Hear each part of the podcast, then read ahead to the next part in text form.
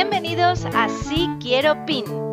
Este podcast sobre Pinterest Marketing está dirigido a todos los profesionales y empresas del sector nupcial. Soy África y aquí vas a aprender cómo utilizar Pinterest de forma profesional para atraer más clientes y hacer crecer tu negocio con estrategias sencillas y efectivas. Empezamos si quiero pin. Hola pin lovers, bienvenidos a un nuevo capítulo del podcast de Si quiero pin, Pinterest Marketing para el sector nupcial, en donde encontraréis capítulos que explican qué es Pinterest para empresas, cómo podéis utilizarlo, ejemplos concretos para, una, para cada una de las categorías en las que estéis, si sois wedding planners, fotógrafos, diseñadores de vestido, etcétera todo lo que engloba eh, proveedores del mundo bridal. Y hoy vamos a hablar de los idea pins. Es un término muy fresquito, muy nuevo dentro de Pinterest. Ha empezado hace algún tiempo, pero solo tenían acceso a este tipo de nuevo formato eh, cuentas muy concretas. Desde hace unas semanas, los Idea Pins se han abierto al mundo. Prácticamente todo el mundo puede estar eh, teniendo este formato dentro de su perfil. Y si todavía no podéis acceder a él, siempre podéis solicitar eh, que os habiliten esta funcionalidad en vuestra cuenta de empresa. Para eso vamos a ir a la página oficial de help.pinterest.com, ahí buscáis IdeaPins y solicitáis que, os den acceso. Pero, ¿qué son los IdeaPins en realidad? Eh, es el nuevo formato que está arrasando dentro de Pinterest y es un formato un poquito diferente a lo que estamos acostumbrados los que llevamos en Pinterest muchos años, porque principalmente las características de este formato son tres. Es un pin que está compuesto de hasta 20 imágenes. Imágenes pueden ser en vídeo, pueden ser imágenes fijas o pueden ser solo fondos con texto no tienen un enlace externo, o sea, no podéis asociar una URL a este formato. Esto puede ser un freno a priori, pero luego os explicaré por qué no es un freno en absoluto o no debería de serlo. Y luego la tercera característica es que es un formato mucho más social.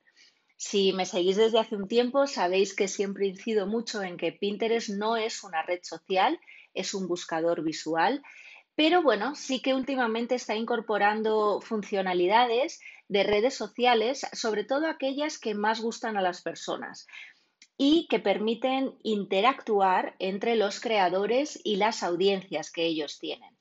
Una audiencia no es necesariamente alguien que te siga, sino alguien que encuentre tu pin porque haya buscado ese tema del que tú estás hablando y en este formato más social, pues va a poder comentar, subir imágenes, si, por ejemplo, en el Idea PIN hablas de un tutorial e invitas a la gente a que lo lleve a cabo, pues bueno, pueden subir sus resultados a través de imágenes, pueden comentar tu PIN o pueden utilizar cualquiera de los iconos de me gusta, estrellitas, etc. Entonces, bueno, digamos que es, el, eh, el formato más social dentro de Pinterest. Yo llevo utilizándolo bastante tiempo eh, pedí acceso desde hace tiempo para ver un poco qué es lo que mejor funcionaba, eh, qué formato era el que más llegaba a la audiencia, si los formatos con vídeo, los mixtos, los fijos, con música, sin música, bueno, todas esas pruebas que hago antes de traeros un formato a este podcast para que probéis vosotros. Y lo cierto es que tengo que decir que explotan en visualizaciones. O sea, eh, son unos formatos que llegan a muchísima gente. Total, las visualizaciones son de mil en mil y tiro porque me toca. ¿Y por qué es esto? Pues se unen varios factores. Pinterest está poniendo muchísimo foco en promocionar, no de forma pagada, sino en publicitar, en, en, dar alcance a este tipo de formatos. Es un formato que además tiene una parte preferente cuando las personas entran en su feed de inicio vía móvil. Aparece arriba a modo de Instagram todos los idea pins de todos los creadores a los que sigues. Luego es un formato que también es, ya os digo, mucho más interactivo. Las personas saben que van a un idea pin pues a ver un, un carrusel de imágenes, ya sean en movimiento o fijas. Y bueno, sí que es cierto que te puede dar un pico muy grande de visibilidad durante 3-4 días y luego va decreciendo esa curva. Eh, es un formato que, igual que todos los formatos dentro de Pinterest, no desaparece. O sea, esa es la gran ventaja siempre de Pinterest, que todo lo que subes, todo el tiempo que inviertes en crear contenido es evergreen, es para siempre, forever, ¿no?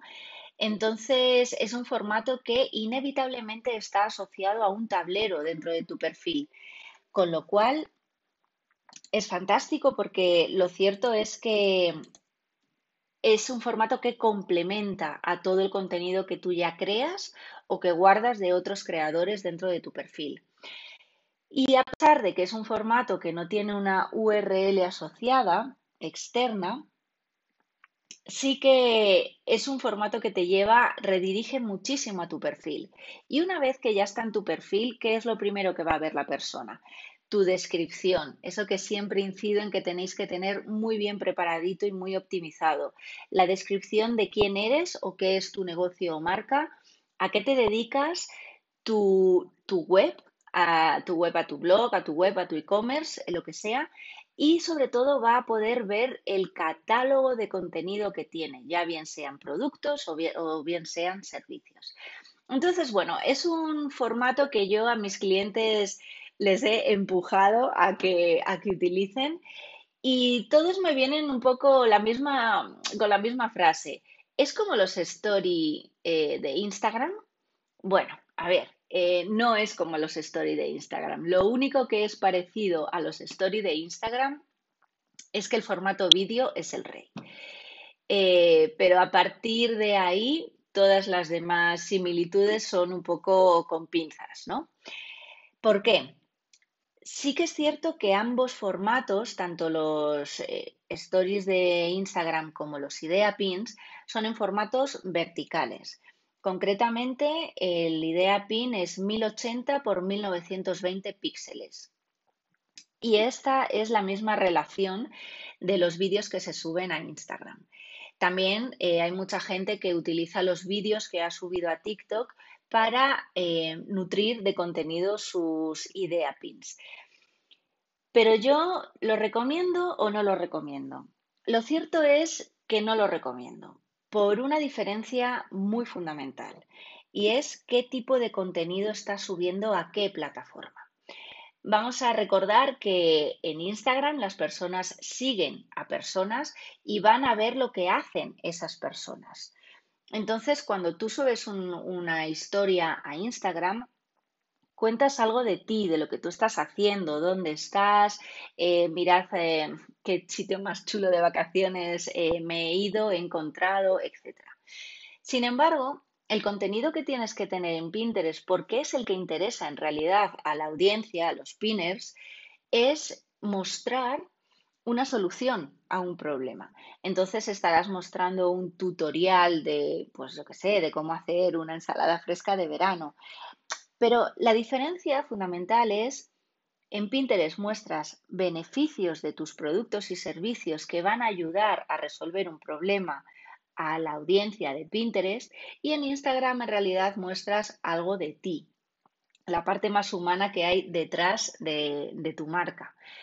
¿Eso quiere decir que en Pinterest no puedes salir tú, tu cara, tu rostro contando algo? No, no estoy diciendo esto. Lo cierto es que, de hecho, Idea Pin es un formato fantástico para que también te vayas presentando con tu imagen a la comunidad.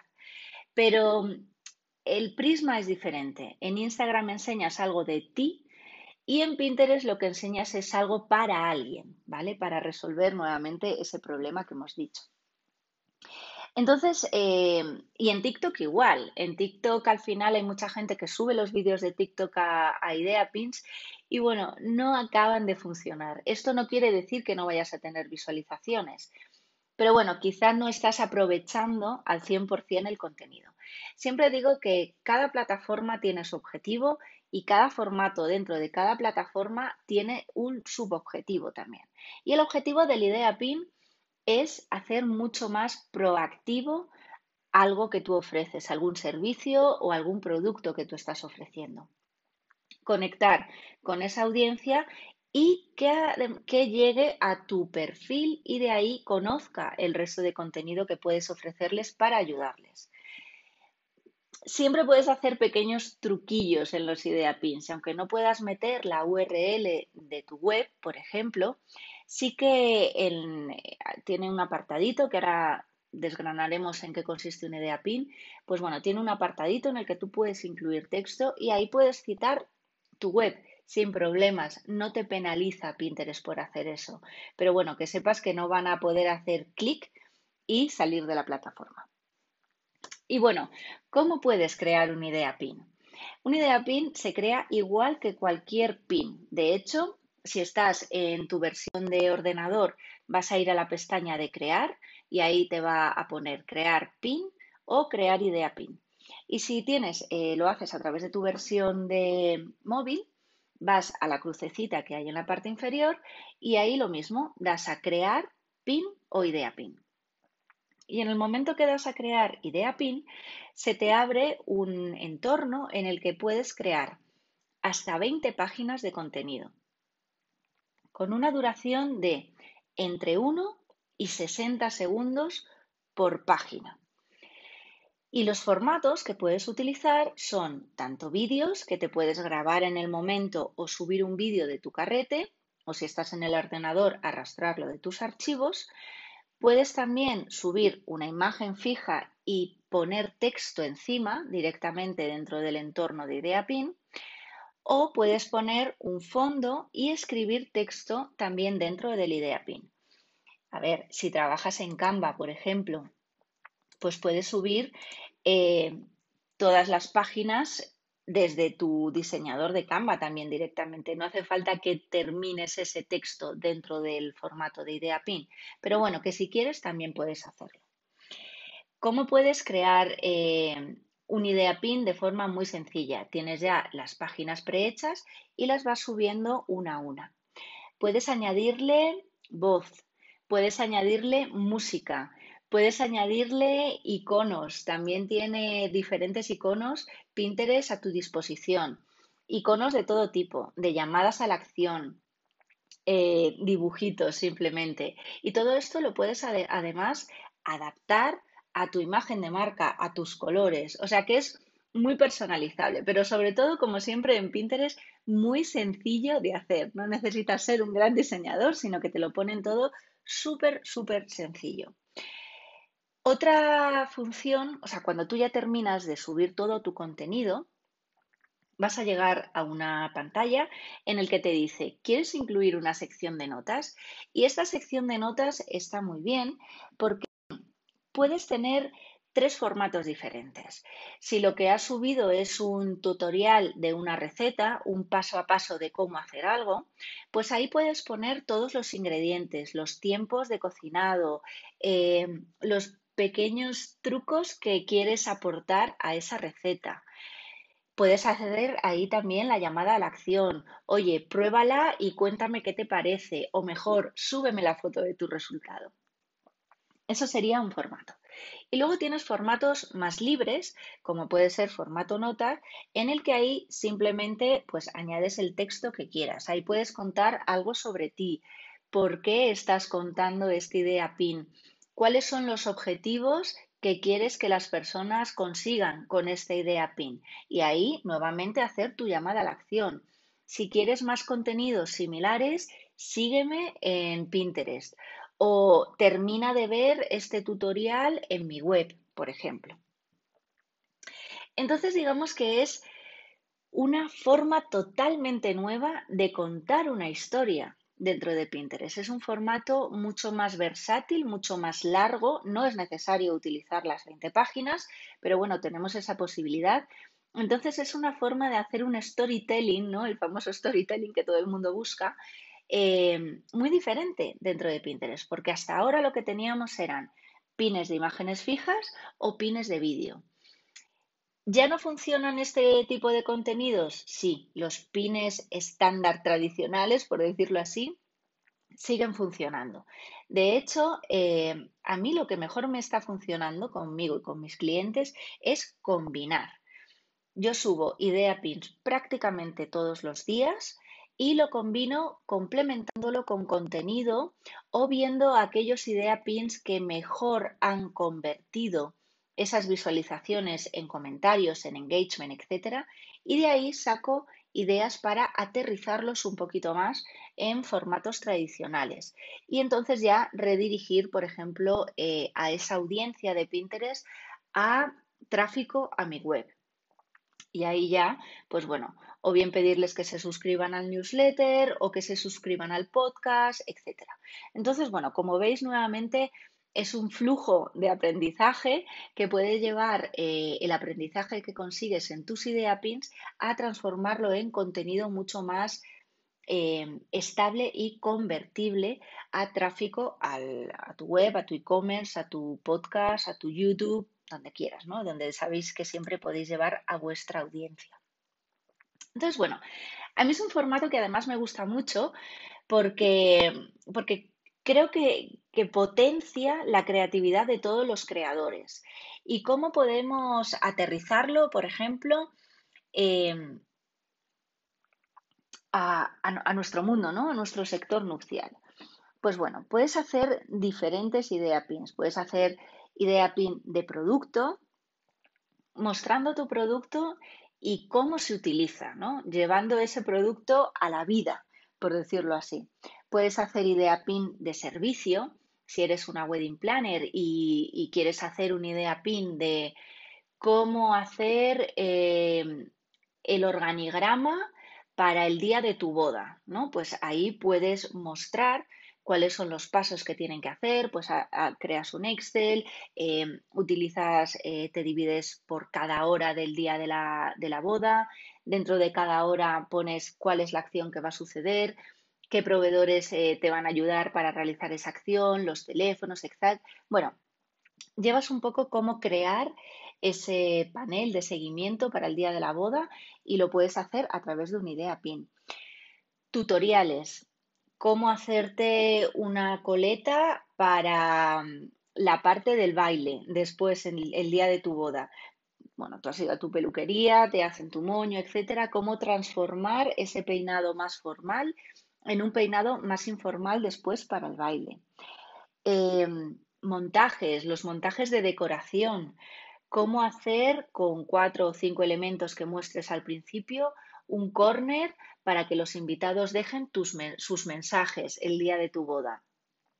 Lo ideal es que empieces con la imagen del resultado de lo que quieres conseguir, avances con un vídeo que sea atractivo, no hace falta que sea un vídeo súper complicado, con que explique bien cuál es el objetivo y los pasos para llegar a ese resultado, ya la audiencia lo va a entender. Y puedes finalizar eso con pasos necesarios para, para llegar a conseguir pues eso, el corner de decoración, los conos para meter el confeti para la salida de la iglesia, etcétera, lo que hayas hablado en esa idea PIN. Siempre, por defecto, eh, la última página de ese idea PIN va a ser una imagen de tu perfil con la descripción de tu perfil. Entonces, no te preocupes, no dupliques esa información. La gente ya va a saber quién tiene la autoría de ese PIN y si quiere seguirte hasta el enlace de tu perfil, pueden pinchar ahí y directamente les va a llevar. Entonces, bueno, es un formato que como veis tiene muchísimas aplicaciones y tiene muchísima creatividad y muchísima exposición de realmente lo que es vuestro trabajo. Voy a recordar cómo he empezado este capítulo. Los idea pins no van de ti. Los idea pins no van de tu persona. Los idea pins van de que tú muestres tu servicio o tu producto, pero sobre todo de que muestres cómo ayuda a la audiencia que en ese momento están buscando algo sobre cómo decorar un corner de mi boda, cómo hacerme un peinado sencillo para el baile de mi boda, cómo no sé, cómo crear el organigrama del día de mi boda. Las personas van a hacer eso, van a buscar cómo resolver un problema suyo. Y tu idea PIN va a resolver ese problema que han planteado. Entonces, no va de que les cuentes tú quién eres o qué estás haciendo en ese momento, o si acabas de irte de vacaciones o si acabas de volver. Va de que les resuelvas el problema. Siempre tened esto en el, en el foco de la creación de vuestro contenido. Y bueno, de repente dices, eh, es que tiene que ser tan inmediato como, como los stories de Instagram, de yo lo subo y dura X y desaparece, etcétera. No. Los idea pins también los puedes ir creando poco a poco. Tú haces la creación de ese idea pin y luego los puedes guardar en borradores e ir editándolos, ¿vale? Puedes editar el tablero en el que lo quieres guardar, puedes editar las autorizaciones si quieres que ese pin sea comentable o quieres que las personas puedan subir sus fotos, yo te animo a que sí, porque esto al, final va a conectar con tu audiencia. También puedes eliminarlo, decir, oye, mira, es que no funciona, no lo veo, tengo que replantearlo. Pues eliminas ese pin, ¿vale? Entonces, bueno, tiene, tiene varias opciones. A mí me gusta mucho Sí que yo os animo a que lo probéis porque es el formato más top, digamos, o más que más visibilidad te va a dar. Si estáis empezando en Pinterest es muy buen formato para entrar porque os va a dar muchísimo alcance. Las personas van a conocer quién es vuestra marca muy rápidamente. Em, incluso si está muy bien trabajado, hay una sección en la que Pinterest sugiere a los usuarios de Pinterest nuevos creadores con sus idea pins. Entonces, aunque alguien no os siga, no os conozca todavía, eh, le podéis, podéis eh, salir en su feed como sugerencia de Pinterest, con lo cual es un formato muy bueno para llegar a nuevos públicos que eso también es una de las cosas que siempre estamos buscando. Recordad que las novias eh, van a Pinterest porque es la meca de la creación de sus bodas. Entonces, ¿qué nos interesa a nosotros? Llegar a nuevas novias.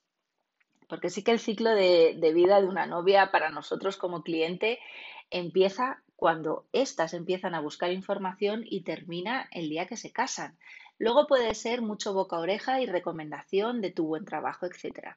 Pero lo que a nosotros nos interesa es alcanzar a esas nuevas novias, impactar a esas nuevas novias cuando justo están empezando a planear sus bodas.